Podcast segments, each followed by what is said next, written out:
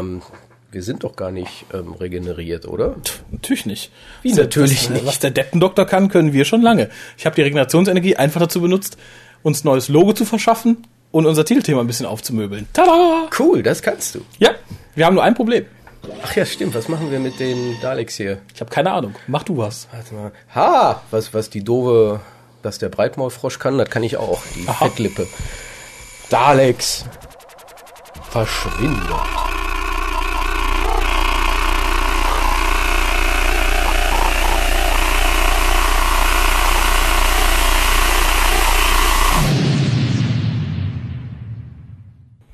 Ja, Cool, wunderbar. ne? Dann würde ich mal sagen, legen wir los mit dem neuen Titelthema. Genau. Viel Spaß!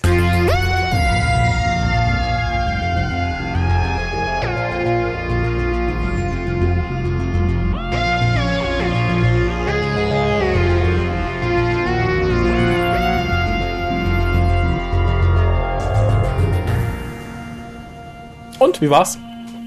Das war schön. Was für dich auch so schön? Ja, ich fand's großartig. nee, ist wirklich, ist hervorragend. Und das alles mit so ein bisschen Regenerationsenergie. Das stimmt. Dann erstmal ein herzliches Willkommen zum neuen, verbesserten WhoCast. Na, eigentlich New and improved. New and improved, der- New WhoCast. Immer noch mit Kolja Keine, Raphael. keine Sorge, es wird keinen menschlichen Hukas-Klon geben. es wird weiterhin unmenschlich bleiben. Genau, keine Sorge. Ähm, was aber auch bleibt, ist unsere Telefonnummer, die 0211 5800 Hat sich die nicht regeneriert? Nein, auch unser Twitter-Account www.twitter.com-hucast oder unsere Forenadresse www.drwao.de-forum und unsere E-Mail-Adresse info.hucast.de sind alle nicht regeneriert. Da haben wir echt Glück gehabt. Da bleibt alles beim Alten. Ähm, ihr könnt weiterhin neue Bilder für die immer noch alte Fotowand schicken. Ja, die Post, die sich in den letzten Wochen aufgehäuft hat, das ist nicht allzu wenig, wird dann Einzug in den nächsten Cast finden. Denn heute sind wir eigentlich hier, um Tribut zu zollen einem der Großen von Doctor Who. Indem wir seine letzte TV-Folge besprechen, die er für das Universum, na nicht fürs Universum, aber für Nein, Doctor für- Who für gedreht hat. Die Rede ist von Nicholas Courtney, der vor kurzem von uns gegangen ist. Richtig. Da hatten wir ja auch schon was zu gesagt. Und ähm, Genau. bei uns kam halt jetzt auch die Frage wieder auf, welche Klassik-Episoden wir denn als nächste besprechen wollen. Und da haben wir uns eigentlich nur angucken müssen und gesagt, okay, wir nehmen auf jeden Fall eine Brigadier-Folge, also eine Folge mit dem Brigadier. Ähm, Da gab es natürlich einige zur Auswahl, haben uns schlussendlich dann für die ja heute zu besprechende Folge, nämlich Battlefield, entschieden. Ja, ist für uns die erste Folge mit dem Brigadier gewesen damals. Äh, korrekt. Ähm, gesendet wurde sie damals in England am äh, vom- Damals. Damals. Ja, es ist schon damals. Das war der 6. bis 27. November 89. Das ist schon über 20 Jahre her. Äh, und es haben relativ wenig Leute geschaut. Äh, die einzelnen Episoden hatten Zuschauerzahlen von 3,1, 3,9, 3,6 und 4,0 Millionen Zuschauer. Geschrieben hat das Ganze Ben Aranovic. Regie führte Michael Kerrigan, der relativ viel für die Sarah Jane Adventures noch Regie geführt hat. Ja, und das Ganze war halt unter der Ägide von John Nathan Turner beziehungsweise Andrew Cartmel. Vor allem Andrew Cartmel, würde ich sagen. Aber Ähm, be bevor, bevor wir da abdriften, ähm, dass äh, da wenig Leute zugeschaut haben, war ja auch dadurch erklärlich, dass gerade bei der ersten Episode hatte man einiges an äh, Konkurrenz. Man hat ja zum einen Coronation Street und zum anderen gab es einen, ähm, ich meine, WM-Qualifier der englischen Nationalmannschaft. Oh, das und. Fußball und England, okay, die gucken nicht so gerne. Ist so eine sehr unang ist so eine Sportart, die, die läuft da unter ferner Liefen. Ähm, Natürlich. man hatte also einen Kampf äh, den Berg auch hoch und nicht runter und dementsprechend schauten halt wenige und die letzten zwei Staffeln davor waren ja auch nicht dazu angetan, Leute unbedingt weitergucken zu lassen. Man konnte ja nicht ahnen, wie gut die jetzige Staffel würde. Das stimmt, das stimmt. Äh, leider hätte man es geahnt, hätte man vielleicht noch ein bisschen weiter produzieren können. Ja, kommen wir doch zum Inhalt. Worum geht es in Battlefield für die Leute, die es nicht kennen? Um ein Schlachtfeld. Und im Brigadier. Und die danke. Brigadier. Nein, die äh, Grundstory ist eigentlich äh, kompliziert und einfach zugleich. Ähm, es ist halt so, dass die TARDIS bzw. der Doktor durch einen Notruf, ähm, der quer durch seitwärts durch die Zeit gesendet wurde, nach England gelockt werden soll oder gerufen werden soll in die Nähe von Lake Vortigern. Äh, relativ bekannt, wer sich mit der Artus-Saga auskennt. Äh, jedenfalls ähm, trifft man dort auf einen Militärkonvoi unter der Ägide von UNIT, die dort äh, befehlt wer befehligt werden von einem Brigadier, und zwar Brigadier Winifred Bambera. ähm, ja, äh, man erkennt dort relativ schnell, dass es sich um den Doktor handelt. Daraufhin wird dann auch gleich der ähm, Brigadier im Ruhestand, Alistair Gordon Lethbridge Stewart, informiert, dass der Doktor wieder da sei und ähm, er machte sich dann auch gleich auf den Weg dorthin. Zeitgleich tauchten dort, ähm, ach so, die, der Militärkonvoi ist übrigens deswegen da, um eine Atombombe zu bewachen. Warum auch nicht? Ähm, zeitgleich tauchen aus einer anderen Dimension kämpfende Ritter auf unter der Führung von Morgaine. Ja, erstmal unter der Führung von ihrem Sohnemann. Ja, ich greife jetzt ein bisschen voraus okay. und kürze ab. Na gut. Dann kommt der Destroyer und alle sind tot. Da! Genau. So ist das. nee, äh, unter der Führung von Morgaine bzw. ihrem Sohn Mordred. Ähm, okay, wer sich ein bisschen mit der Artus-Saga auskennt, hat so eine grundsätzliche Ahnung, um welche Person es sich da handelt. Ähm, es geht auch um das Schwert Excalibur, welches der Doktor und Ace unterhalb des Sees finden. Ace mutiert daraufhin zur Lady of the Lake und den Laker Girls. äh, und am Schluss kulminiert alles darin, dass Morgaine tatsächlich die Welt beherrschen oder zerstören will, Indem sie den Destroyer. indem sie den Destroyer of Worlds ruft, der dann auch eine Folge lang das immer wieder ankündigt, dass er vorhat, die Welt zu vernichten. Aber irgendwie nicht zu Potte Aber kommt. irgendwie nicht zu Potte kommt. Zwischenzeitlich, während sie äh, Excalibur gefunden haben, finden der Doktor und Ace halt auch raus, dass Arthur, der über den viel geredet wird, aber schon lange tot ist. Und äh, viele Dinge passieren in dieser Folge, weil der ein zukünftiger Doktor dem siebten Doktor Informationen gegeben hat. Zum Beispiel, wie er in das Raumschiff kommt, wo er das zu finden hat. Ähm, das Raumschiff, welches unter dem See begraben liegt, in dem wiederum Arthur begraben ist, in dem man wiederum das Schwert gefunden hat. Ja, nachdem der Destroyer dann von äh, vom Brigadier, und zwar nicht Bambera, sondern Lethbridge Stewart, erschossen wurde mit Silberkugeln, kam es noch zu einer letzten Konfrontation mit Morgaine, die zuerst mit einer Atombombe die Welt vernichten wollte, wie auch immer. Tja. Ähm, nachdem aber der Doktor ihr klargemacht hat, dass es keine Ehre in dieser Art Krieg zu finden sei, ähm, ja, gibt sie mehr oder weniger freiwillig auf.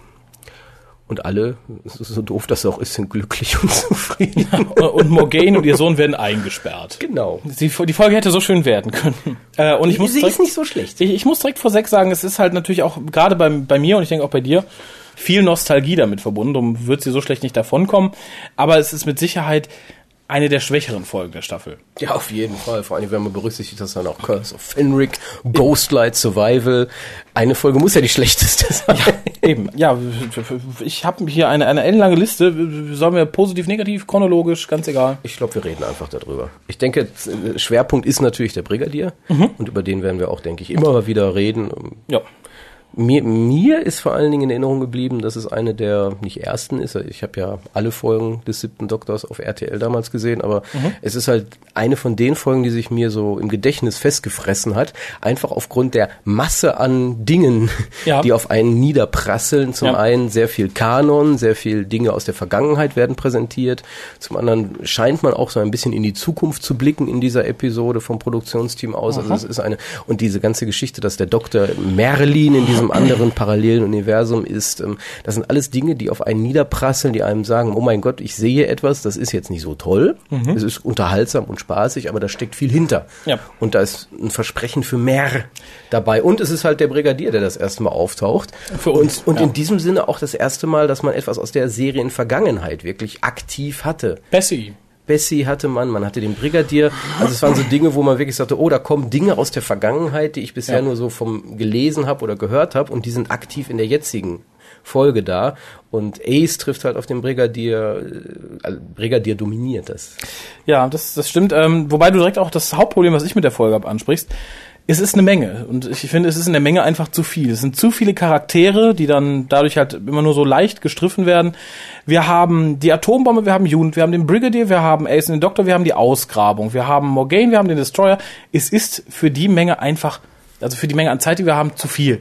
Da hätte man einen Sechsteiler draus machen können, vielleicht sogar einen Achtteiler, dann hätte das besser geklappt, da hätte man es auch ruhiger aber, aufbauen Dann hätte können. man auch wiederum eine ganz andere Story machen müssen, weil die Story reicht meines Erachtens nach nicht für vier Folgen aus, wie sie jetzt da Nee, nee, ist. du hättest äh, alle Teilaspekte noch ein bisschen weiter ausweiten sollen. Du hättest ja auch ähnlich wie es früher war, einen Vierteiler und Zweiteiler zu einem Sechsteiler machen können. Dass du einfach sagst, okay, die ersten vier Teile sind halt die, die Arthur-Legende und so weiter. Und die letzten beiden Teile sind halt Morgaine, die noch übrig ist, die den Destroyer summon und der dann irgendwas macht. Die den Destroyer summoned. Wir Destroyer sind international. Ist ja da, ist ja da eine schöne, ist ja der Destroyer, ist ja der Doktor, ist ja der Jünger, der. Ähm, ja, äh, wie gesagt, mir war es dann einfach zu viel. Ja, ist ja auch Es die Masse an Charakteren. Ne? Man muss sich das Ja. auch mal so vorstellen. Es gibt ja nicht nur einen Hauptdarsteller, einen Nebendarsteller, einen Bösewicht, sondern das ist einfach eine riesige Masse. Man hat halt als Bösewicht, wenn man so will, Morgaine Mhm. mit ihrem Sohn. Dann haben die noch den Destroyer dabei und irgendwie diese Masse an Rittern, die da durch die Gegend laufen. Dann hat man irgendwie diesen anderen Ritter Encelin. Mhm. der irgendwie mit Bambera anbändelt und, Äh, den und, wenn, Doktor, und wenn das noch nicht Ace. genug ist, gibt's dann noch dieses Ehepaar, äh, die, Der blinde Mann und die alte Frau. Äh, die blinde Frau und die der alte blinde Mann. Frau und der alte Mann, denen wiederum diese Scheide gehört, beziehungsweise die Scheide hängt in deren Kneipe, Wer hat Scheide gesagt? Schwertscheide, wo Excalibur drin steckte. und ähm, dann hat man halt diesen ähm, Ausgraber, der seit gefühlten fünf Millionen Jahren da gräbt und nichts findet, Ja. zusammen mit seiner Assistentin, die genauso wie Ace äh, scharf auf äh, explosive Dinge ist. Wie hieß sie noch? Schau zu, glaube ich, ne? Äh, Shao Jung. Äh, Shao, Shao Ying. Shao Ying. Shao Yuing. Genau, Shao Ying, gespielt von Ling Tai. Die hätten eigentlich lieber den originalen Namen nehmen sollen, ist schöner. Ähm, ja, aber wo du gerade dabei bist, gehen wir doch mal durch die Schauspieler durch. Ich denke, das ist hier besonders erwähnenswert. Sie stellen sich jetzt hier hin und wir laufen durch. Wir treffen nämlich ein paar alte Bekannte und neue Bekannte sozusagen. Ähm, zum einen, das war damals noch niemandem bewusst, sehen wir hier die Inkarnation von Frobisher in der Form von Sergeant, oh Gott, Brigniev. Äh, gespielt von Robert Jessic, ähm, der allen jetzigen Fans, die sich auch an die Audios trauen, als Frobisher! Frobisher ein äh, Begriff sein sollte. Ich wusste überhaupt nicht, ich hatte es dann jetzt auf den Kommentaren gesehen, er spielt auch öfter kleine Nebenrollen in Hollywood-Filmen. Unter anderem ist er äh, ein kleiner Mechaniker oder so, ist einer vom Rettungstrupp in Event Horizon und hat eine Nebenrolle in Casino Royale. Es ist, ist so ein klassischer Darsteller, Nebendarsteller. Ja. aber der, der es der es zumindest in kleinen Bereichen zu großen Ehren bringt. Dann haben wir, und ich denke, das ist äh, die bekannteste für die Leute, die sich mit Doctor Who ein bisschen auskennen, Jane Marsh, die schon öfter in Doctor Who aufgetaucht ist. Bekannteste Rolle ist Sarah Kingdom aus Daleks Masterplan, ist aber auch in Crusade schon als Lady Joanna aufgetaucht. Ach Gott, und für Big Finish spricht sie als Sarah Kingdom auch verschiedene Companion Chronicles und ist in dem sagenumwoben schlechten The Wishing Beast äh, Audio von 2007 aufgetaucht. Was, was aber amüsant ist bei ihr, sie hat ja auch neben Doctor Who andere äh, Rollen noch angenommen und sie wurde immer gerne benutzt in so inzestiösen Beziehungen. Ja, tatsächlich. Das ist irgendwie, ist sie so der Charakter für, und kurz bevor sie diese Rolle hatte, hat sie auch eine andere Hexe noch gespielt. Ich gerade sagen, ich finde- ich ist kenne sie nur so als Hexe oder sehr, böse alte Frau Sehr typecastet. Ja, Ja, und hier haben wir perfekte Hexe. Hier haben wir die Genau. Ich Hexe. wollte gerade sagen, perfekt. Ähm, dann haben wir noch jemanden, den wir aus Earthshock kennen, nämlich Elizabeth Rawlingson, die spielt die junge, Ja, genau. junge die, die, die, Blinde. Die, die Blinde, nicht die junge, die spielt die blinde Frau. Ja gut, Ling Tai wiederum kennt man jetzt nicht aus Doctor Who-Umfeld, aber die war bei Crackerjack, hat sie Ah, ah ja, Ähm, stimmt. Und der Witz ist, sie war in, also sie waren da nicht lang, aber sie Hm. hat halt auch moderiert in einer Episode, wo ein Junge namens Jonathan Morris auftauchte, den wir Ach. auch kennen, als nicht ganz so schlechten Autor von Doctor Who Büchern. Das stimmt, ach, das ist ja lustig. Das ist England, das ist ein inzestiöser Haufen. So groß ist die Insel nicht, stimmt. Ich finde, ja, Doctor Who-Produktion ist ja eh so ein inzestiöser Haufen irgendwie. Da nimmt man, sah man ja auch jetzt schon allein an der neuen Serie, wer da alles so aus dem, Ir- irgendwie aus ja dem Who is Who, der auf British Television zu sehen war und mitmachte und den kannte, Ist Fünf Freunde nicht auch irgendwie ein Spin-off von Doctor Who? irgendwie schon. Ich finde, bei neuen Serie kann man es immer gut an Mark Gettis festmachen, der dann irgendwie Leute von Little Britain noch dazu holt. Da hat Tom Baker dann gesprochen und so weiter und so fort. Wie gesagt, unheimlich viele Schauspieler. Ich fand eigentlich auch alle durch die Bank weg gut. Das äh, habe ich hier als positiven Punkt aufgeschrieben. Jeder ist ziemlich gut besetzt. Wen ich allerdings unnötig für den Kopf fand, war Ling Ping Pai. Die hätte es meines, Wissen, meines Erachtens nicht gebraucht. Die hat, die hat keine treibende Rolle, außer dass Ace ab und zu mal einen Dialogpartner hat. Nungu. ich sehe das ein bisschen an. äh, nein, ähm, das stimmt schon. Also der Charakter ist an sich ähm, nicht wirklich notwendig. Also wenn man wirklich sagen würde, ich müsste Charaktere streichen, hätte man sie vermutlich gestrichen. Ja. Ich bin ganz froh, dass das nicht passiert ist. Also, da habe ich mir gedacht. Ich weiß nicht wieso. ähm, nein, sieht doch ganz schnuckelig aus, obwohl die rose, rote Strumpfhose eine Katastrophe ist. Das ist, glaube ich, der Zeit zu schulden. Ja, da ist vieles der Zeit zu schulden. Ähm, sicherlich wird sie benötigt, um für Ace einen Counterpart zu haben, Ja, ja, wo man halt darstellen kann, guck mal, mit der verträgt sie sich gut, damit die Szene im Kreidekreis, wo sie sich streiten, dramatischer ist. Ja. Also es, es, es gibt eine Notwendigkeit für diesen Charakter und gäb's diesen Charakter nicht, hätte man vieles umschreiben müssen, sicherlich. Ähm, man hat halt viel, man hat gesagt, okay, ich will das und das haben, also brauche ich einen Charakter. Also ich will das und das haben, brauche ich einen anderen Charakter. Ich will das und das, also brauche ich noch einen Charakter. Und am Schluss brauche ich noch ein Monster. Wo man ja denkt, okay, das war's jetzt, wir haben Ritter, wir haben Merlin, wir haben alles. Da kommt noch der Dann blaue- kommt noch der, der blaue Destroyer Hulk. am Schluss. Ähm, der hervorragend ist. Ja. Best, eines, ja doch wirklich das beste Kostüm, Ja, was wir bis dahin in was wir Doctor bis Who hatten. dahin in Doctor Who hatten. Hervorragend, fantastisch. Noch nie hat ein Monster so viel Sabber produziert wie der Destroyer. Unglaublich. Also für Dr. Who-Verhältnisse ist das enorm. Ja, da muss ich sowieso mal reingrätschen. Ähm, ich, finde, man sieht ja sehr gut, dass das Budget nicht so reichhaltig vorhanden war und dass man arg aufteilen musste. Also ich finde Destroyer absolut großartig. Es ist ein tolles Kostüm, eine tolle Maske, teils elektronisch animiert, Sabbat-Zuleitungen. Was mir auch nicht gut gefallen ist, ist äh, Morganes Kostüm. Es ist ganz, ganz, es sieht großartig aus. Und der Krone sieht richtig gut aus. Bisschen viel langen Fingernägel vielleicht. Ähm, die Ritter sehen zum Teil auch sehr gut aus. Wo man dann allerdings starke, starke Einschnitte machen muss, sind die Special Effects. Die fand ich durch die Bank weg alle sehr schlecht. Ja. Ähm, wie gesagt, die, die Ritter, die schießen, äh, angeblich ja mit tollen Granaten werfen aus der Zukunft und die machen dann so Puff, ist so, ah, Puff, ist so, hm, fand ich sehr bedauerlich, macht viel kaputt in meinen Augen, auch wenn du da die große, wir haben ja hier ein paar Szenen, die halt die große, riesige Schlacht darstellen, äh, und dann Puff, Peng, tschik, Puff, ja, nee, das äh, ist ein bisschen schade. Dann lieber weniger Schlacht, dafür ein bisschen mehr Bumm. Aber wo ich gerade das hier sehe, also wenn du dir das anguckst, meinst du nicht doch, dass der Charakter von Link Tai gespielt unbedingt notwendig war in dieser Folge? Nein. Immer noch nicht? Nee, tut mir leid, da teile ich die Affektion nicht ganz so. Also wenn, ich wüsste, wen ich einpacke, wenn ich dieses Foto hier sehe. ja gut, wer die Wahl hat. Ey, es war schön mit dir zu reisen, aber irgendwann ist mal Zeit. Ah, naja, nein. Ähm, Time to say goodbye. ich nehme die jetzt mit. Aber Doktor, nein, nein, es ist kein Platz mehr. Ich mache mich klein, egal. Ah, was haben wir noch? Ich habe hier noch so viel. Hm, ein ganz großer Negativpunkt äh, ist die Musik für mich. Die ist viel, viel, viel zu aufdringlich. Viel zu aufdringlich. Ist halt so gewesen. Ist, glaube ich, aber auch ein bisschen der Zeit geschuldet. Wenn ich mich nicht Ja, sehr täuscht, ist äh, hatte man nicht so Der Soundtrack viel. ist eine Katastrophe, ist Ja, halt so. fand ich. Und dann fand ich es gerade anstrengend, du guckst den Rittern zu und den großen Kämpfen und denkst schon, oh, Special Effects und so, und dann hast du noch eine Musik, die auf dich einschlägt. Ähm, Das, Auch hier wäre weniger mehr in, gewesen. in dieser Staffel haben wir auch nur eine Folge, die wirklich gute Musik hatte und das war Ghostlight. Ja, das, das ist richtig. Ja, aber so ganz unerträglich fand ich dann bei den anderen Folgen auch nicht. Hier ist es Nee, nee, das ist wirklich weh. am extremsten, das stimmt schon.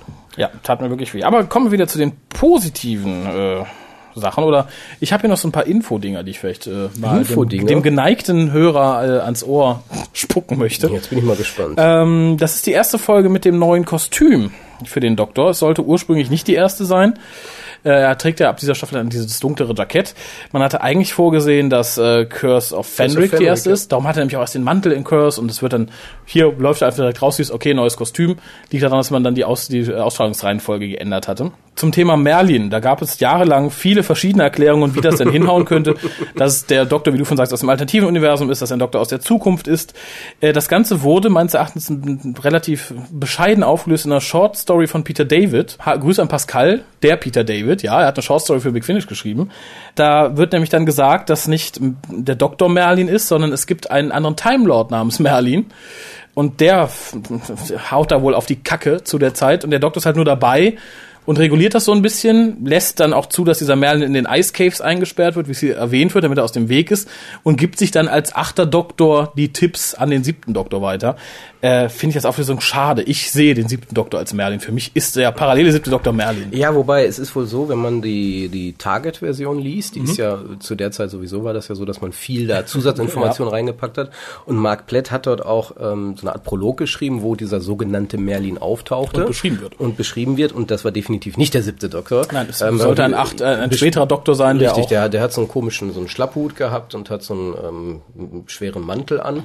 Und der tauchte aber später nochmal auf in dieser Charakter, so wie er beschrieben ist, tauchte nochmal in Transit auf. Dort hat er übrigens rote Haare für alle die, die sich daran aufgeilen, dass der neunte, zehnte und elfte unbedingt immer rote Haare haben will. Ja. Und ähm, in Birthright tauchte auch einer auf. In Happy Endings tauchte ein Charakter namens Maldwich auf. Der könnte dieser Merlin gewesen sein, also eine zukünftige Inkarnation des Doktors. Ja, wo sehr, also es ist nie wirklich definitiv geklärt, wer oder sagen, was es Merlin wurde auch nie ist. gesagt, das Ähm, ist der Doktor, sondern es wurde halt immer angedeutet, dass dieser Charakter der Doktor sein könnte, der dann auch wieder Merlin sein könnte. Ja, was auf jeden Fall in dieser Folge hier angedeutet wurde, ist halt, dass dieser Doktor in dieser ähm, parallelen, in diesem parallelen Universum, so es denn der Doktor ist, vermutlich regeneriert hat. Weil es hieß irgendwie, er hätte viele Gesichter. Ja. Also ich stelle mir jetzt nicht vor, dass der ständig jeden Morgen sich eine neue Maske aufgesetzt hat. Heute bin ich mal der Hulk. nee, so, sondern es, es wurde halt angedeutet, dass er, wenn er als Merlin da ist, regeneriert. Und er hat sich ja auch, es passiert ja auch irgendwas wirklich, weil er hat sich auch Nachrichten geschickt. Ja. Also er hat ja einen Stein hingelegt, und so, hier graben. Genau. Und äh, diese, diese Tür ist ja auch auf seine Stimme kodiert. Und er hat ja auch geschrieben, dass äh, King Arthur gestorben ist im Kampf. Ganz genau. Also Der es, Rest ist Propaganda. Genau. Fand ich sehr schön. Ähm, Was, was, auch problematisch ist, ähm, also oder anders, ähm, für den Doktor ist das halt auch wieder so eine Möglichkeit, wurde halt geschrieben, wie man ihn ein bisschen mysteriöser machen konnte. Und das klappt auch, denke ich, ganz gut. Also Mhm. Ja, dieses berühmte. More Than Just Another Time Lord wird hier sinn, sinnvoll weiterentwickelt. ja, war für mich auch, glaube ich, damals ausschlaggebend, dass die Serie mich so angemacht hat, wenn man so sagen Ja, kann. ja, genau. Ich fand es super. Oh, der könnte Merlin sein und ich fand ich spannend. Ich war ja noch ein, ein kleiner Knirps damals. Ja, und es ist ja auch klar, dass das nicht wirklich England mit Arthur ist, die Vergangenheit, sondern es ist tatsächlich ein paralleles Universum, wo alles irgendwie ist wie England, aber mit Ja. Magie und Technik. Da ist ein Ornithopter oder wie ein Helikopter. Also da sind ganz tolle Dinge erfährt man, die man am liebsten sehen möchte, aber die sieht man leider nie. Ja. Ähm, was halt auch weiterentwickelt wurde neben dem Doktor ist Unit. Es wurde ein Mhm. neues Unit gezeigt, nicht mehr dieses äh, ja Unit, die beim Kaffeekränzchen zusammensitzen und Ja. sondern es ist halt tatsächlich eine richtige fiese Militäreinheit geworden, Mit einem neuen Logo, muss mit man einem dazu neuen sagen. Logo, ähm, international zusammengesetzt, Mhm. nicht mehr alles Engländer, sondern wie wir auch sehen, zum einen ist es eine Frau, die ein Brigadier ist, dann haben wir internationale Mitarbeiter, Wir haben viele Waffen, viele, viele Waffen, viel dynamischer als das alte Unit. ja, auch Also- viel militärischer. viel militärischer, auf jeden Fall. Military, aber hier ist, hier geht's zackiger zu. Also man merkt halt, Andrew Cartmel hatte damals versucht, tatsächlich eine Neuausrichtung zu starten, die auch in der neuen Serie, denke ich, dankbar aufgegriffen wurde, weil das Ja, Unit, was wir natürlich. jetzt wiederum kennen, die ja, United, wie heißen die jetzt? Unified Intelligence Unified, Task Force. genau. Die United Nations Intelligence Ja. Ähm, die wir jetzt kennen, die basiert nicht unbedingt auf dem, was in Battlefield gezeigt wurde, die ist aber in dieselbe Richtung gedacht. Ja. Also es scheint eine sinnvolle Weiterentwicklung zu sein. Weg von diesem kuschelig Unit hin zu einem mehr militärischen Unit. Und ähm, Das ja, tut ihm ganz gut, finde ich. tut Also- ihm auf jeden Fall gut und ähm, der Brigadier Lethbridge Stewart passt wunderbar da rein. Ich wollte gerade sagen, das reicht dann auch dem Brigadier zu Ehren, der halt eine sehr schöne Szene am Anfang hat, wo er mit seiner Frau halt Blumen einkaufen geht, ein kleine Bäumchen, äh, und du sagst, nee, er wäre jetzt in Rente und so, und ist so dankbar wieder aufnimmt, dass er dann gerufen wird, sich wieder in seine Uniform schmeißt, sehr beeindruckt mit einem Helikopter abgeholt wird. Äh, das, das macht mehr her als früher. Und wie gesagt, gereicht auch Nicholas Courtney in der Rolle damit irgendwie zu ehren, dass man sagt, okay, erster Brigadier, den brauchen wir, den holen wir mit dem Helikopter ab. Äh, die Helikopterszenen fand ich ganz nett. Ich habe mich nur sehr lange gewundert, es ist ja alles nur mal England. Und es ist es ist ja auch nicht so weit voneinander entfernt. Der Brigadier wird abgeholt, strahlender Sonnenschein, fliegt dann mit seiner französischen Pilotin im Übrigen. Ähm, Ist doch nicht schlecht. Äh, und dann haben wir plötzlich eine Szene, die bei Nacht spielt und bei Tag stürzt dann wieder ab. Man kann mir nicht erzählen, dass die durchgeflogen sind. Anderthalb Tage. Ja, wir, wir haben da so das typische Problem, was wir auch bei Curse of Fenwick hatten. Die, die Natur spielt nicht immer mit. Ja, aber die Nachtszene haben sie extra Ja, ja, im weiß. abgedeckten Das Räumchen macht gespielt. keinen Sinn. Das macht in meinen Augen keinen Sinn, weil dann müssten sie irgendwo tanken und fand ich unsinnig. Schön dafür die Szene, wo das Ding abstürzt. Mhm. Fand ich auch für, für Dr. Who-Verhältnis beeindruckend. Man hat zwar nur eine schlechte ein Fiberglas-Helikopter hingelegt und angezündet, aber nicht schlecht. Also das ist, war eine der beeindruckenderen Szenen. Ja, wobei mit dem Helikopter, man hat da natürlich Geld verbrannt, weil man hätte nicht unbedingt eine Helikopterszene gebraucht. Dann hätte man tatsächlich lieber das Geld für die Explosion oder sonst irgendwas benutzt. Weil du hast ja gerade bemängelt, da fehlte Geld, da hat man es rausgehauen. Also da wurde dann die Gewichtung, denke ich, falsch gewählt. Ja, da hätte man sagen können, wir haben den Brigadier mit einem Jet abgeholt und der ist jetzt hier, damit er schnell da ist. Stimmt, zeigen können hätte man es nicht. Allerdings hat man so natürlich den Luxus, ein paar Szenen mit Nicholas Courtney zu sehen, die sonst ausgefallen wären, wenn man gesagt hätte, okay, der ist da und dann transportieren wir ihn dahin. Und er hat halt da die Chance, auch ein bisschen aufzuholen, was er so getan hat in Unit. Bezeichnet da die Szene, wo er dann fragt so, und dieser Brigadier Bambera, ist das ein guter Mann? Und dann so, flipp, Schnitt. Fand ich, ich hätte gerne die Reaktion gesehen. Generell finde ich den Brigadier hier sehr, sehr brigadierig. Ich finde, es passt. Als, man, man hat halt immer noch das Gefühl, man hätte ihn aus den 70ern direkt hierhin transportiert. Sehr schön auch die Szene, wo er dann Ace äh, als junges Fräulein betitelt. Die rastet total aus und will sich ihre eigene Decke holen. Beziehungsweise the latest one. Genau. Und ähm, er sagt dann immer zum Doktor so, nee, mit Frauen ist, ist das nicht mein Ding. Und der Doktor sagt, ja, bald schießen sie wieder auf dich, sei mal unbesorgt. Fand ich, ist eine ganz, ganz Ja, großartige wobei, Szene. wobei, da muss ich natürlich sagen, haben wir wieder so ein bisschen dieses Kuschelige, wo, wo ein bisschen die Spannung rausgenommen wurde. Egal. Ähm, also zum einen haben wir natürlich so eine Szene, ähm, die hatten wir ja auch in School Reunion, wo Rose auf ähm, Sarah Jane traf, wo man auch merkte, oh, da waren ja welche vor mir und äh, ich bin ja gar nicht so besonders und dann wurde erstmal äh, bisschen rumgebitscht. Und hier hat man eine ähnliche Szene, die aber viel schöner aufgelöst wurde. Also sicherlich Ja. ist Ace sauer, weil sie hält sicher für den wichtigsten und besten Companion vom Doktor überhaupt. Sie weiß, es gab andere Frauen vor ihr, Mel. Allein dadurch weiß sie es. Und aber diese diese Flapsigkeit, mit der der Brigadier also, ach ja, die neue. nächste ist halt so, Ja. das stört sie natürlich. Als Charakter stört sie das, aber es wird relativ gut aufgelöst, indem die beiden doch relativ schnell wieder zusammenfinden und Ja. sich zusammenraufen. Und ähm, natürlich ähm, spielt diese Folge auch so ein bisschen mit dieser romantisierten Fassung des Brigadiers, weil wenn ich mir die alten Folgen ansehe, meinetwegen mit dem dritten Doktor, Mhm. ähm, der, der ist nicht dieser romantisierte, ideale, ideelle Soldat, der immer mit dem Natürlich Doktor zusammen, sondern der ist auch ziemlich doof gewesen Ja, ja, natürlich. als Charakter und äh, schlecht geschrieben zum Teil, äh, trifft dumme Entscheidungen. Äh, Der Doktor sollte ja gut aussehen. Und hier wollte man stattdessen diese, diese kuscheligen ja, ja, Doktor, der, der so gut aussehen, Doktor, die mögen sich. die mögen sich, alte Kumpels und ähm, dadurch wurde er so ein bisschen sch- besser dargestellt, als er wirklich war, aber ist durchaus der Brigadier, denke ich, den jetzt alle im Kopf haben, wenn sie an den Brigadier denken. Also Ja, dieses mit Recht. Romantisierte. Mit Recht, ein bisschen mit Recht, finde ich. Ja. Das ist der Kern der Sache. Schön fand ich, dass der Blick hier tatsächlich ein bisschen weiterentwickelt wurde. Man griff nämlich auf, dass er jetzt Privatmann ist und man, man saß erstmal seine Frau, Doris, die schon mal erwähnt wurde in, äh, ich weiß nicht, in irgendeiner Folge. Fünf Doktors, oder? Äh, nee, das war, glaube ich, in äh, Planet of the Spiders. Da hat er nämlich eine Uhr von ihr geschenkt das, bekommen. ja. Wobei er da wohl offensichtlich noch nicht mit ihr verheiratet ist, weil es ist ein bisschen unangenehm, dass er darauf angesprochen wird.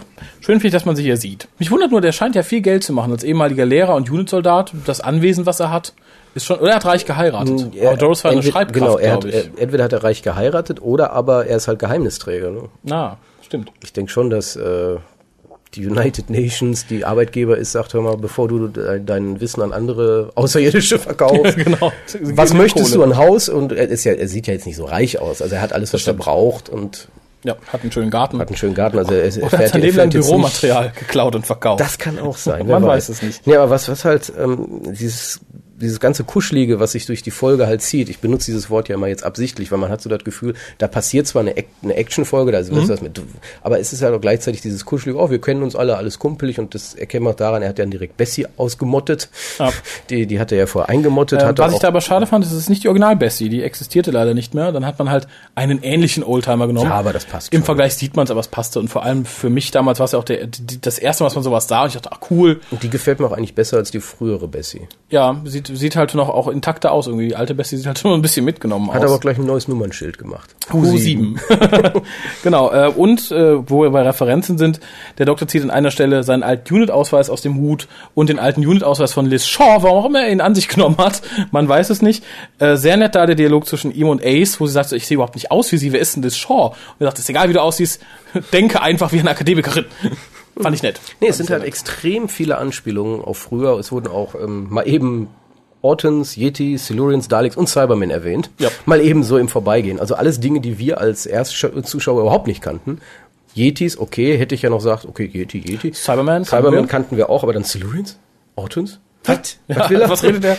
Also war, war schon, also für uns als deutsche Zuschauer, die das zum ersten Mal hörten, alles recht amüsant. Sehr, sehr War eine, war, eine witzige, war eine witzige Szene. Und ich muss sowieso sagen, die Folge fand ich jetzt nicht schlecht synchronisiert. Die Nee. war für mich super gut synchronisiert, finde ich auch weiterhin eine der besseren Folgen. Ja, ich habe kürzlich noch gelesen, dass ja die alten Folgen so schlecht synchronisiert waren. Also ich finde, die McCoy-Folgen waren durch die Bank jetzt nicht so schlecht synchronisiert. die Für die damalige Zeit ziemlich ist es gut, ja. okay. Man darf auch nie vergessen, wer damals die Synchronisation bezahlt. Das war ein kleiner Privatsender. Das war jetzt nicht irgendwie eine große Firma oder das Kino. Also im, in dem Rahmen fand ich es in Ordnung. Und auch die Synchronstimme des Doktors war für den siebten Doktor wie geschaffen. Ja, ich denke auch, The Ghostlight war fantastisch, Curse of Fenric war in Ordnung, Survival fand ich jetzt nicht so toll aus der Staffel synchronisiert. Das war ein bisschen, ein bisschen flapsiger. war ein bisschen zu so ein flapsig, bisschen, das ja. passte irgendwo nicht. Aber ähm, Battlefield, ich wüsste jetzt keinen schlecht synchronisierten Charakter da drin. Selbst Nee, der nicht. Destroyer ist relativ gut. Äh, und wo wir dabei sind, möchte ich dann direkt mal bemerken, dass mir, äh, wo du sagst, es gibt keinen schlechten synchronisierten Charakter, ich finde, es gibt auch keinen schlecht gespielten Charakter. Ich fand, alle haben wunderbar gespielt, durch die Bank weg, von der kleinsten Bambera Nebenrolle. und Encelin. ja, ja, alleine ja. Zu dem Problem zwischen Bambera und Ensign komme ich gleich noch. Ah, dann habe ich dich. Link Tai also auch. Sehr schön. Das freut mich, dass Ja, sie dir die hat, der, gefallen der hat hat. auch gut gespielt. Ich fand es vollkommen in Ordnung.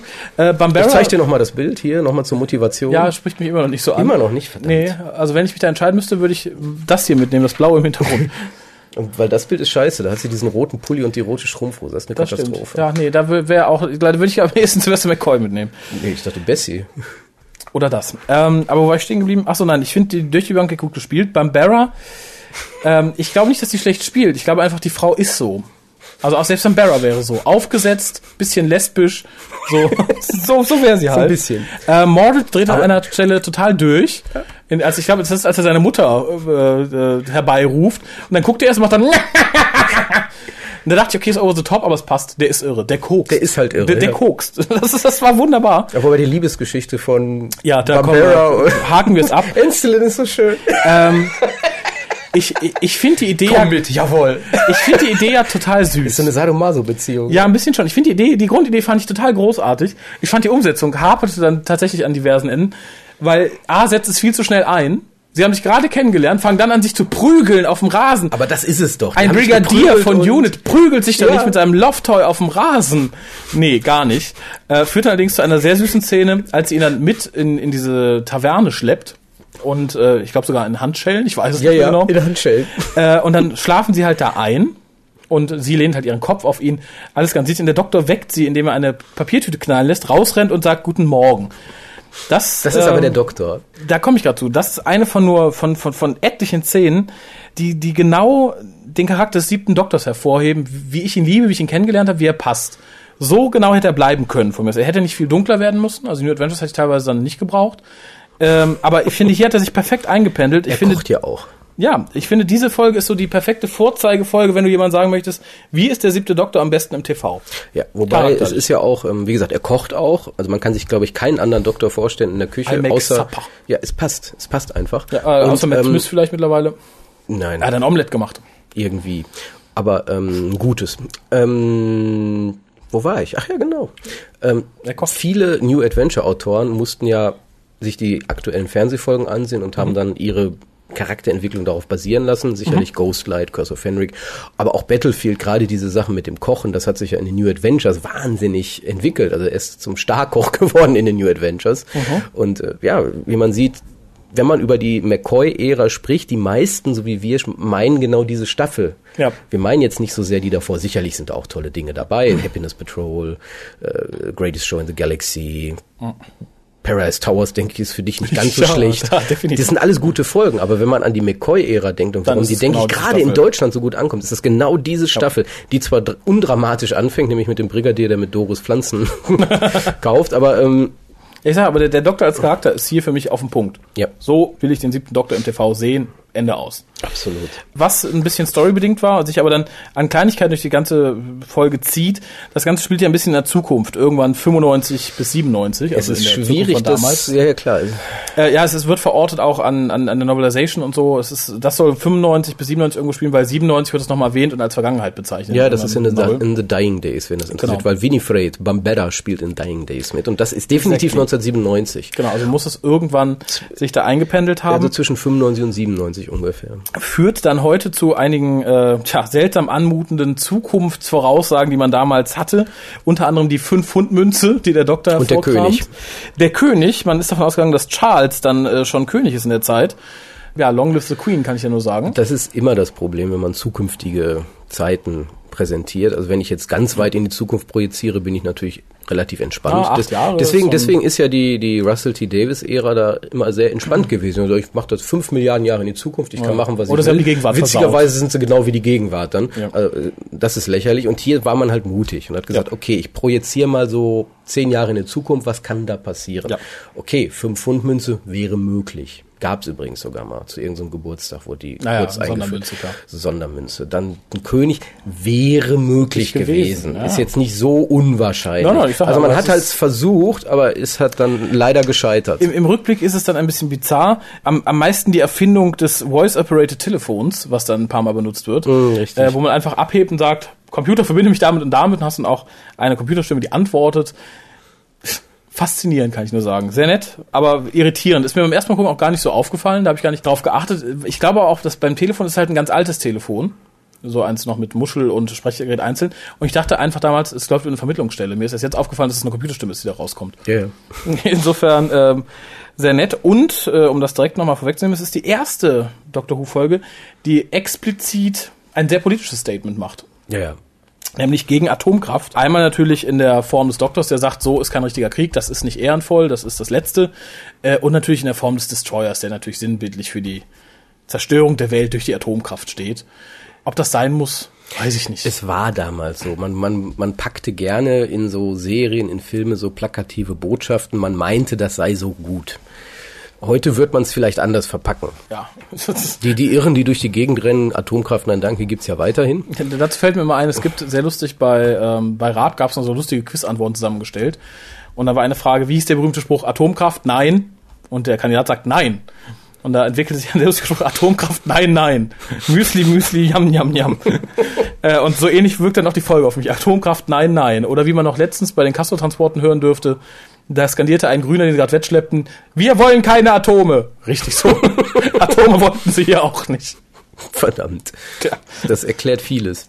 Und das erklärt auch, warum wir uns über die immer so lustig machen. Solche, solche Einzelfälle, Genau. die, dann schaffen's ins projiziert werden. Nee, ist ganz, ganz Ähm, furchtbar. Aber weil, weiß weil du sagtest, das, das erste, so das letzte, ich sag was, was wir als letztes Mal hatten, den Konsolenraum. Ja, Allerletztes Mal, und zwar gab schon keine Wände mehr. haben sie durch Stoff ersetzt und von hinten beleuchtet. Ja. Äh, das führt dann auch dazu, dass man am Anfang das Licht runterdreht, damit es nicht so auffällt. Äh, ist mir natürlich als Kind nicht aufgefallen. Jetzt beim Wiedergucken fand ich es auch nicht so arg. Nee, aber wenn man, man weiß es halt. Natürlich. Und dann, dann, ach ja, deswegen. Vor allem, dass, dass die Wände auch ein bisschen näher an der Konsole dran stehen, sieht alles ein bisschen enger aus.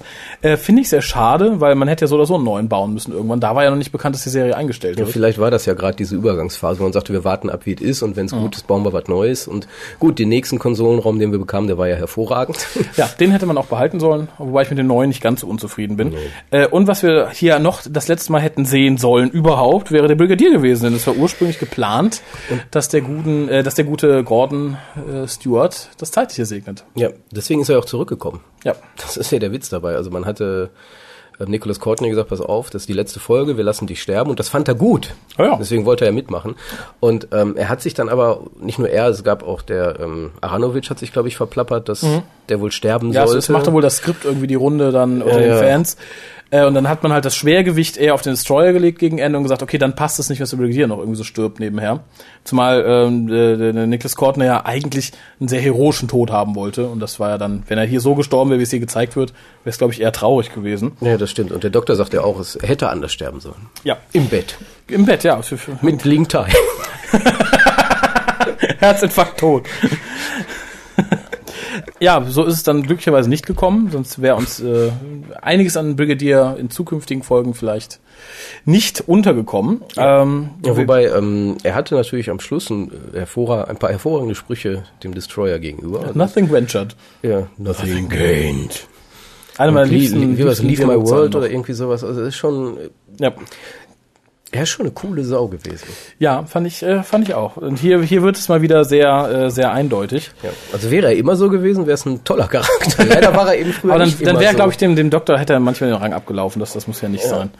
Äh, aber zumindest, abgesehen von Dimensions in Time, sehen wir dann ab hier den, den Brigadier nicht mehr. Ja, Äh, aber er hat, ja- er hat ja auch eine, er weiß jetzt inzwischen auch den geheimen Trick, wie man einen Time Lord mit einem ganz leichten Stups auf den, auf hier die, Who. auf, die, auf die Brust, auf die bewusstlos Brust bewusstlos schlägt. Genau, beide Herzen. Plock. Hat er weg. vermutlich mit dem Master geübt oder so. So lange geschlagen bis, okay, jetzt haben Jetzt wir habe ich die Stelle, super. Äh, ja, das, das am Ende war dann halt ein bisschen, ein bisschen schlecht gespielt. Also da hätte er ruhig ein bisschen fester zuhauen sollen, aber Es ist, wie es ist. Und es hätte noch immer gut gegangen. das stimmt. Ähm, Ja, zum Glück haben sie ja Silberkugeln gehabt. Ja, weil der Doktor ja vorher darauf hingewiesen hat, man weiß ja nie, wann man sie braucht. Ah, das war sowieso ein schöner Dialog am Anfang. Hier, wir haben diese Geschosse, diese Geschosse für Yetis gegen Roboter, für Und Cybermen haben wir haben Sie Gold. Silberkugeln? Silberkugeln? Nein, haben wir nicht. Verdammt. Ja, brauchen wir nicht. Äh, General, könnte, äh, äh, Lieutenant. Aber das, das ist auch, das hat mir super gefallen damals. Ja. Dieses, weil man merkte, oh, da ist wirklich eine professionelle Truppe am Werk, Ja, ja. die sich genau auf das vorbereitet hat. Das hatte man bei Unit vorher und jetzt leider hinterher auch nie mehr so dieses Gefühl, dass das professionelle Menschen sind, die wissen, was sie tun. Ja. Also da das meine erste Unit-Story war und ich danach die die Kuschel-Unit-Zeit mit dem dritten Doktor sah, also oh, okay, ähm, haben sich doch schon verbessert in der Zwischenzeit. Oh ja, de de definitiv. Ansonsten, wie gesagt, ich, ich war ja beim Thema Quintessenzen. Äh, es sind hier was- ein paar typische Sachen drin. Unter anderem, dass Ace halt auch ihr, ihr Nitro 9 äh, falsch timet, beziehungsweise ihr Timer kaputt ist. Fand ich, war eine sehr schöne Szene. Vor allem dann die Ungläubigkeit des Archäologen darüber, dass er sagte so, man braucht ein Jahr, um ein Zentimeter abzutragen und guckt der dabei in dieses Loch. Ja, schön ist auch wieder Doc, den so langsam, komm, wir gehen jetzt mal. Ja. Also, der Doktor ist eh großartig in dieser Folge. Schön auch, wie ähm, Anselin und Mordred aufeinander losgehen und kämpfen. Der Doktor geht einfach dazwischen und hat so, nein, hier wird es diesmal keinen Kampf geben. Äh, später nochmal in, in Reminiszenz an diese Szene geht er durch die beiden durch, hebt seinen Hut zum Gruß und geht Mhm. weiter. Fand ich einfach, das war für mich so der Doktor. Also das war für mich so mysteriös, steht so über den Dingen. Ja, und, wir- und wir hatten ja so ein Feedback, eine Feedback-Szene, weil ähm, Mordred, er, er bedroht ja Mordred mit dem Schwert und Mordred sagt, ja, bring mich doch um, hier, look me in the eye, end my life. Das kennen wir ja vom Doktor wiederum. Ja. Und da sieht man aber, dass er es im Endeffekt dann doch nicht machen kann. Ja, aber der Brigadier hat damit kein Problem. Der kommt einfach an. But I don't. Oh, okay. Genau. Er ist ja steeped in blood, wie Morgan sagte. Ja, mit Das Recht. ist, das ist eine Folge, die steckt so voller Kleinigkeiten. Man könnte sich über jede Szene stundenlang unterhalten. Das Ja. ist das Schöne an dieser Folge, weil da so viel drin ist. Ja, ähm, schön auch an einer Stelle, das hatte ich mir extra noch notiert, der Doktor an einer, Ta äh, an einer Stelle äh, Clarks drittes Gesetz, nämlich das Any sufficient advanced technology is indistinguishable from magic Ja. und umgekehrt. Und ich finde, das beschreibt die Folge ganz schön, beziehungsweise das, was wir als, in der Folge als Gegner haben.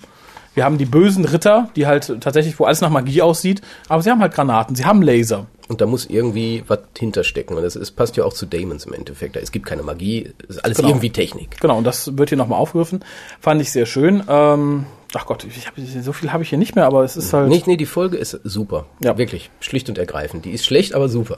das ist eine schlechte Folge, die super ist. Ja, äh, die, ist die, die, Kreide, die Kreidekreis-Szene mit dem Destroyer, der Ace und Shao, Shao Tzu, Shao Ying Ja. fressen will. ich, will ich will dir fressen. ähm, Die, die finde ich im Nachhinein immer ein bisschen anstrengend. Die fand ich damals schon irgendwie ein es bisschen zieht langatmig. sich ein es bisschen, zieht sich. aber es ist super gefilmt. Ja, und es hat vor allem eine sehr schöne Auflösung, weil Ace gibt dann zu und sagt so, hier, Entschuldigung, ich habe ihm halt äh, die Scheide gegeben. Oh, das klingt direkt so, das, das kann man übertragen sehen. Sie hat mit dem Destroyer geschlafen.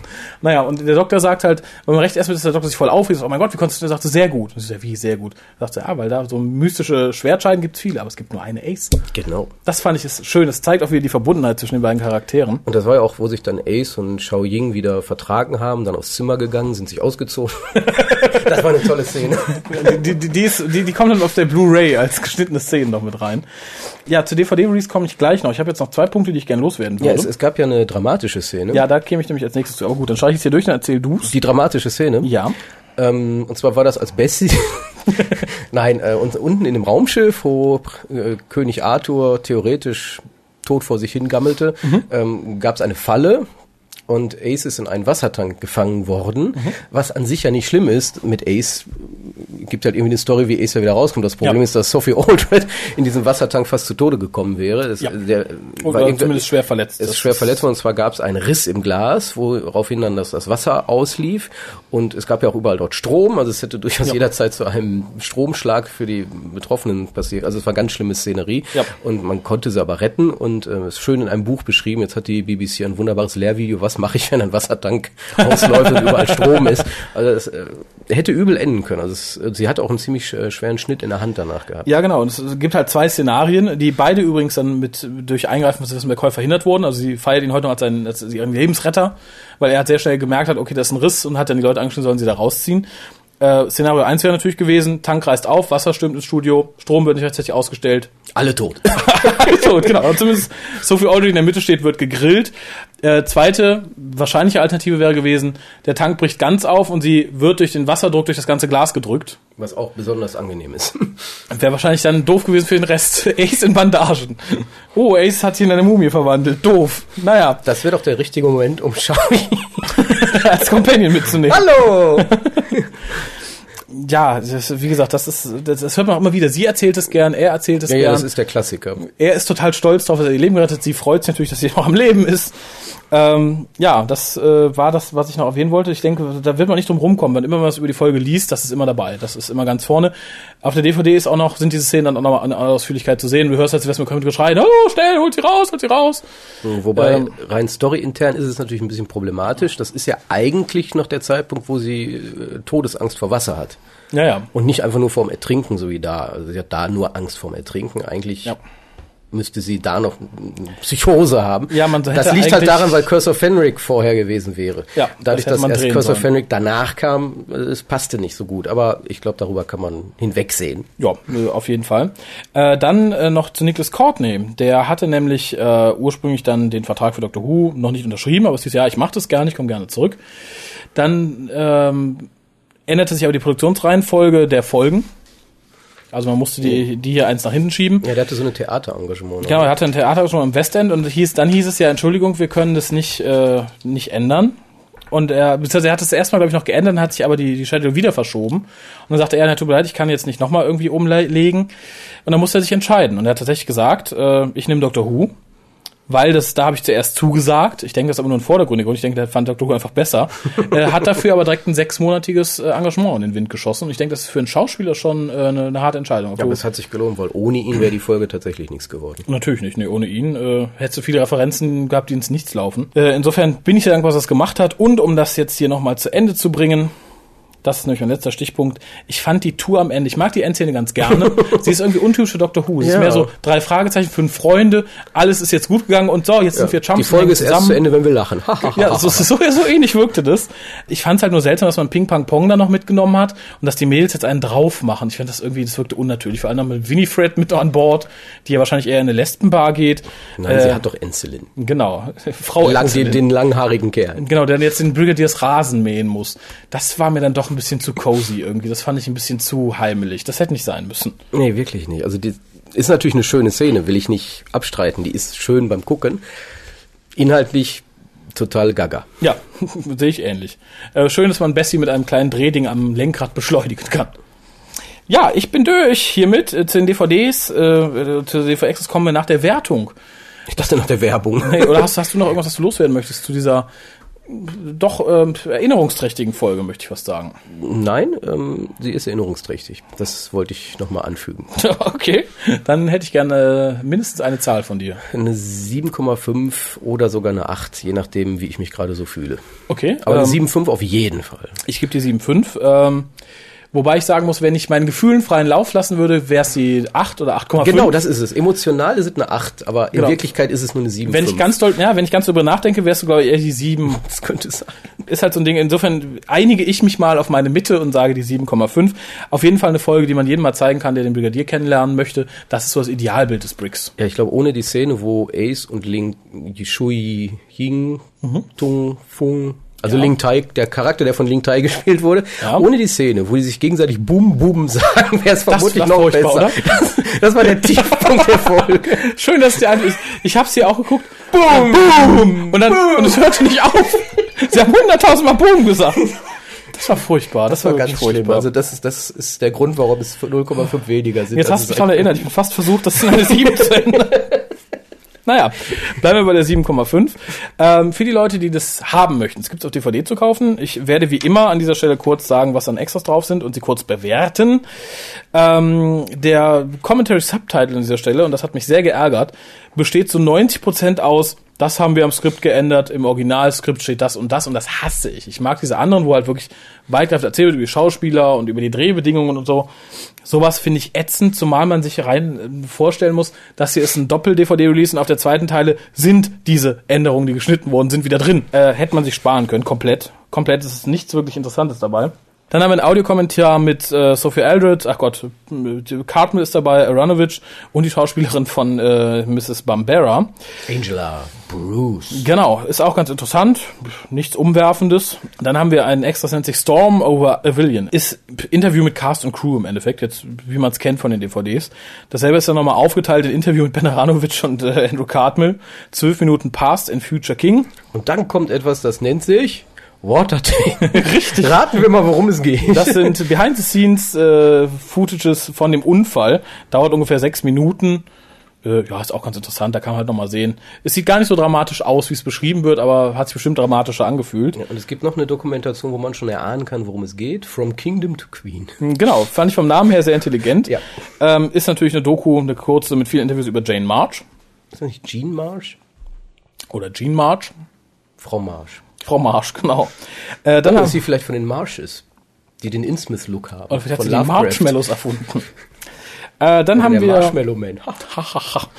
äh, dann haben wir Studio Recording, sind 18 Minuten einfach mitlaufen lassen im Studio, behind the scenes. Das sehe ich eigentlich gerne. Ich auch. Äh, hier ist es auch so ganz interessant. Es gibt ja auch so ein paar Sachen, die sind einfach langweilig. Wenn dann einfach alle aus dem Bild gehen, hast du so zwei Minuten nur die Kulisse, wo einer durchrennt. Ja, ich habe ich hab ein Buch jetzt geschenkt gekriegt zum Geburtstag, äh, hatte ich das schon erwähnt, mit Ja. den Avengers. Ne? Und das ist ja, ja. auch so behind the scenes Genau. Fotos. Das ist eigentlich ganz angenehm. Ja, hier, hier ist es auch sehr angenehm, weil hier viel passiert, aber es gibt da so welche, da hast du dann wirklich so Standbild, Klappe und dann rennt erstmal ein Requisiteur durchs Bild, pudert noch irgendeine ist Vase ab. Quatsch. Das finde ich dämlich. Hier ist ganz gut, was sind die Szenen, die dann auch in, in, in, in dem Schiff von äh, Arthur spielen.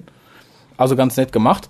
Dann haben wir äh, Trailer und Continuity Announcements, die sehe ich immer ganz gerne so aus der Zeit. Das hier ist ja aus den, aus den 80ern oder so. Hat halt was vom Zeitgeist, finde ich ganz interessant. Äh, dann, da kann ich absolut drauf verzichten, ist die Isolated Music Score. Das weiß ich nicht. Gieß ich mir lieber brennendes Öl ins Ohr. Muss nicht sein. Tut beides weh. Ähm, dann das übliche, wie gesagt, Fotos, Coming Soon, Radio Time Listings. Und das Interessanteste daran ist, wir haben eine zweite Disc. Da ist einmal ein Trailer drauf, der speziell für die 26. Staffel von Jonathan Turner in Auftrag gegeben wurde. Schnarch langweilig, aber ganz interessant. Da hatte man es noch nicht so drauf mit den Trailern. Nee, ich fürchte auch nicht. Äh, Also heute sind die schon cooler. Damals halt, es werden viel zu lange Szenen gezeigt.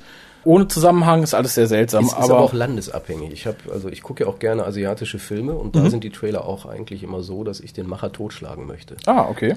Also zum Beispiel habe ich ja beim letzten Mal erwähnt, Durst, dieser Vampirfilm. Ja. Super Film, bester Film letzte Zeit gesehen. Mhm. Der Trailer, wenn ich den nur gesehen hätte, das ist so furchtbar. Du hast einen Sprecher. Ja, da ist der Mann. Er wird zum Vampir. Und da ist die Frau. Das ist, das ist, Oh ja, muss doch. Bang, bang. So ähnlich, so ähnlich ist es auch hier. Am besten gar nicht sprechen. Zeigen. Blut spritzt. Menschen sterben. Ja, ich, gut, so viel kann man aus der Staffel, glaube ich, nicht Nein, ich meinte jetzt bei dem Vampirfilm. So, ja, und hier genauso. Also man könnte schon ein bisschen tricksen. Ja. Man sieht, Aber da es kann ist man was wirklich sehr langatmig. Also das ist, wie gesagt, auch als Zeitgeist interessant. Äh, Highlight ist natürlich die Special Edition, 95 Minuten, neu geschnitten. Ähm, es sind Szenen reingeschnitten, die vorher nicht da waren. Das Ganze wurde komplett umgeschnitten. Es wurden halt viele unnötige Szenen rausgeschmissen. Das verleiht dem Ganzen so ein bisschen mehr Geschwindigkeit. Und es gibt neue Special Effects. Jetzt auch nichts weltbewegendes, Ja, so aber Überarbeitung war gut. halt. Ja, Ein bisschen wie Curse of Fenric, aber Curse of Fenric ist da natürlich noch mal Referenz. genau. Referenz. Hier aber auch nicht schlecht. Also du hast ja auch einige Sachen, gerade die Aufnahmen um, um den, um den, um den, um den, den, den, den, Lake, um den See herum, See. Äh, machen halt sehr viel mehr, weil man jetzt auch Blitze hat und das Wetter ist ein bisschen anders und ähm, Da hast du auch diese wunderschöne Szene, jetzt fällt es mir wieder ein, wo Ace aus dem See kommt Ja. und hier, werde König. Genau. Das ist so schön. Ja. Ach, immer diese, das sind so Kleinigkeiten. Ja, aber die, die Kleinigkeiten retten die Folge bei mir tatsächlich nicht über die 7 bis 7,5. Nee, aber das hier, nimm das Schwert und werde König, rettet uns über Boom Boom. Ja, aber wenn ihr noch nicht äh, viel vom Brigadier gesehen habt und noch nichts, äh, oder möchtet irgendwem den Brigadier vorstellen oder habt Lust, eure erste McCoy-Folge zu gucken, mit viel Referenzen, weil ihr schon viele alte Folgen gesehen habt, ist das eine Idee, weil da werdet ihr viel wiederfinden, was ihr kennt. Auf jeden Fall. In diesem Sinne, I say boom boom boom, let me hear say Stuart. Stuart!